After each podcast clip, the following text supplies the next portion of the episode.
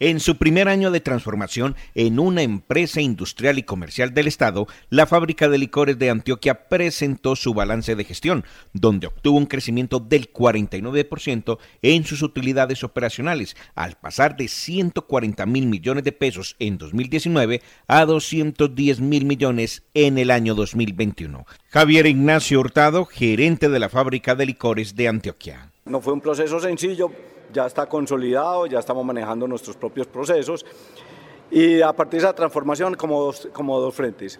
Uno en el tema de la relación con nuestros colaboradores. Todos ustedes vieron que nosotros firmamos las dos primeras convenciones colectivas de trabajo y a partir de ellas, y será mucha más a futuro, empezar a generar unas relaciones de confianza a partir de esas primeras firmas de esas convenciones. Y la segunda, un, un, tema de fortalecimiento nuestro como empresa para ser más enfocada en el mercado y para, ir, para poder competir cada vez más fuerte en, un mercado que de consumo masivo, donde los grandes jugadores tienen muchas capacidades y nosotros que somos líderes vamos a seguir fortaleciéndolos para continuar con ese liderazgo. En medio de la pandemia, las ventas de licores crecieron nosotros este año eh, que terminamos, terminamos con 44, 45 millones de, de, botellas. Crecimos, no voy a decirlo con respecto al 2020 porque fue un año de pandemia y ahí crecimos un número enorme, pero versus al 2019 que no fue un año de pandemia, crecimos un 12% eh, las ventas. Eh, porque pasamos como de 39 a 44, 45 millones de botellas.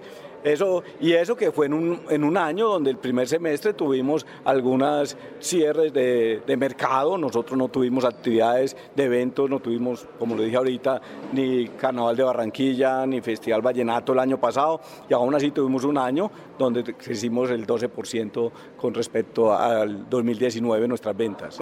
Fueron varios los retos que afrontó esta empresa centenaria que hoy busca crecer como un hijo que se va del hogar buscando su independencia. Los retos principales fue la transformación, lo dije, fue muy complejo, eh, generó angustia para los colaboradores, generó dificultades para asumir unos procesos nuevos para nosotros. Entonces, el primer reto fue la transformación. Segundo, el manejo del año.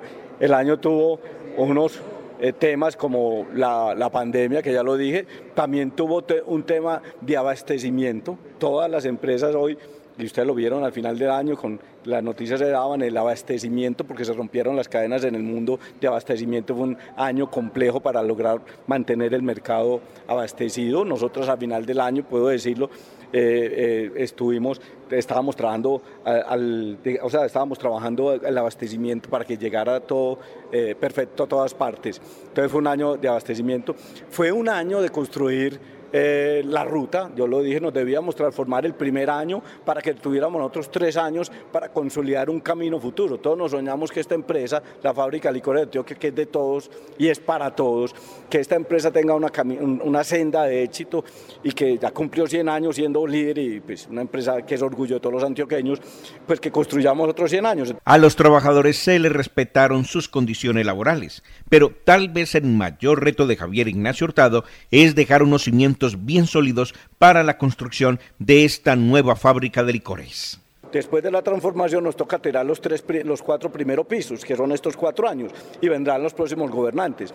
Esos pisos deben quedar muy sólidos para que aguanten ese crecimiento. Entonces, es un año de construir esas rutas, esas rutas que nos van a hacer crecer y que espero que todos los antioqueños, al final, cuando termine este proceso durante los años, digan que también quedó esas decisiones que se tomaron y esos caminos que va a abordar la fábrica de licores de Antioquia, que ahora que somos una empresa autónoma podemos abordar por precisamente por esa autonomía, nuevos mercados, nuevas formas de comercializar, nuevos productos, todo eso es lo que prometimos a los antioqueños que podían tener y eso es lo que vamos a tener. La innovación es clave y por ello la meta fijada por Javier Ignacio Hurtado es que el 30% del crecimiento de las ventas de la FLA provenga de nuevos productos. Aquí hay, hay, innovación en productos y en modelos de negocio. Modelos de negocio son formas nuevas de hacer las cosas. La fábrica de licores ahora puede tener otras formas de llegar. Tradicionalmente ha llegado a través de unos distribuidores, pero puede tener nuevos modelos de negocio. Y en productos, pues el plan de desarrollo pues, nos proponía dos productos. Nosotros lanzamos el año pasado un licor de ron en, en la costa, un ron que tiene menos grados de alcohol. Vamos bien con él, esperemos que después llegue aquí a Antioquia, lo lanzamos en la costa. Nosotros en la costa, de cada 100 botellas que se venden de aguardiente y ron en la costa, nosotros vendemos 93, eso es un, y, conservar ese liderazgo, pues entenderás. Entonces, con ese nuevo producto esperamos eh, seguir posicionando en la costa, después vendrá aquí a Antioquia. Y a futuro, como lo acaba de decir a los antioqueños, hombre, pues sí, nosotros nos transformamos para que una empresa como esta, que es líder del mercado, cada vez sea más propositiva, cada vez tenga más opciones para los consumidores, que nuestro portafolio se amplíe y que obviamente al querer tanto los ciudadanos colombianos y en encontrar en la FLA esas opciones, pues seamos los preferidos por ellos. El producto estrella en el 2021 fue el aguardiente verde. Nosotros logramos casi el 19% de nuestras ventas de licor con el aguardiente verde. Lanzar un producto y que tenga esa aceptación es una bendición. Eso, eso es muy bueno para la fábrica de licores porque hoy ya entonces tenemos la trilogía. Hay consumidores para el verde que les gusta que la fiesta sea larga porque como tiene menos alcohol pueden tomar más. Y hay consumidores para azul que, que, tiene un momento más de parche y hay consumidores para el rojo que son de la fiesta un poquito más intensa. Entonces, que nosotros el verde es el año anterior. Si lo vamos a hablar en, en términos eh, de producto, es el año del verde. Hoy las relaciones de la fábrica de licores de Antioquia con los distribuidores ha mejorado porque ellos son clave en la estrategia para el posicionamiento y para llegar con más fuerza a los consumidores. Lo que decidimos es, para poder crecer tenemos que pararnos nosotros el mercado y estamos trabajando con, de, la mano de los, con, los distribuidores en, una, en un tema que se llama alineación estratégica, que básicamente es definir con ellos eh, conjuntamente las estrategias para llegar a cada mercado y cómo profundizar en el conocimiento de, de cada mercado y cómo avanzar. Nosotros ya sabemos dónde deberíamos estar eh, en, el tema de distribución y a dónde debemos llegar. Pues entonces nos propusimos con ellos acompañarlos para llegar al mercado como podemos llegar y ser exitosos y ganadores. Por lo que lo que nos ha demostrado este mercado en competencia es que teníamos debilidades en los canales y es, y, fue, y es necesario que los cerremos para poder, digamos, ante cualquier producto y tal, ser más fuertes que todos nuestros competidores. Como aprovechar la capacidad que tenemos y ese liderazgo en comercialización para fortalecernos, porque van a seguir llegando competidores.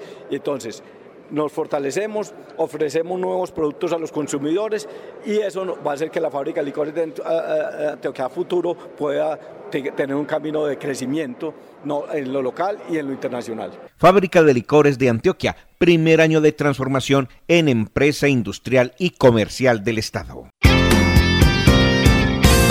Momento emprendedor porque las oportunidades hay que aprovecharlas. Dirige Nicolás Ruiz.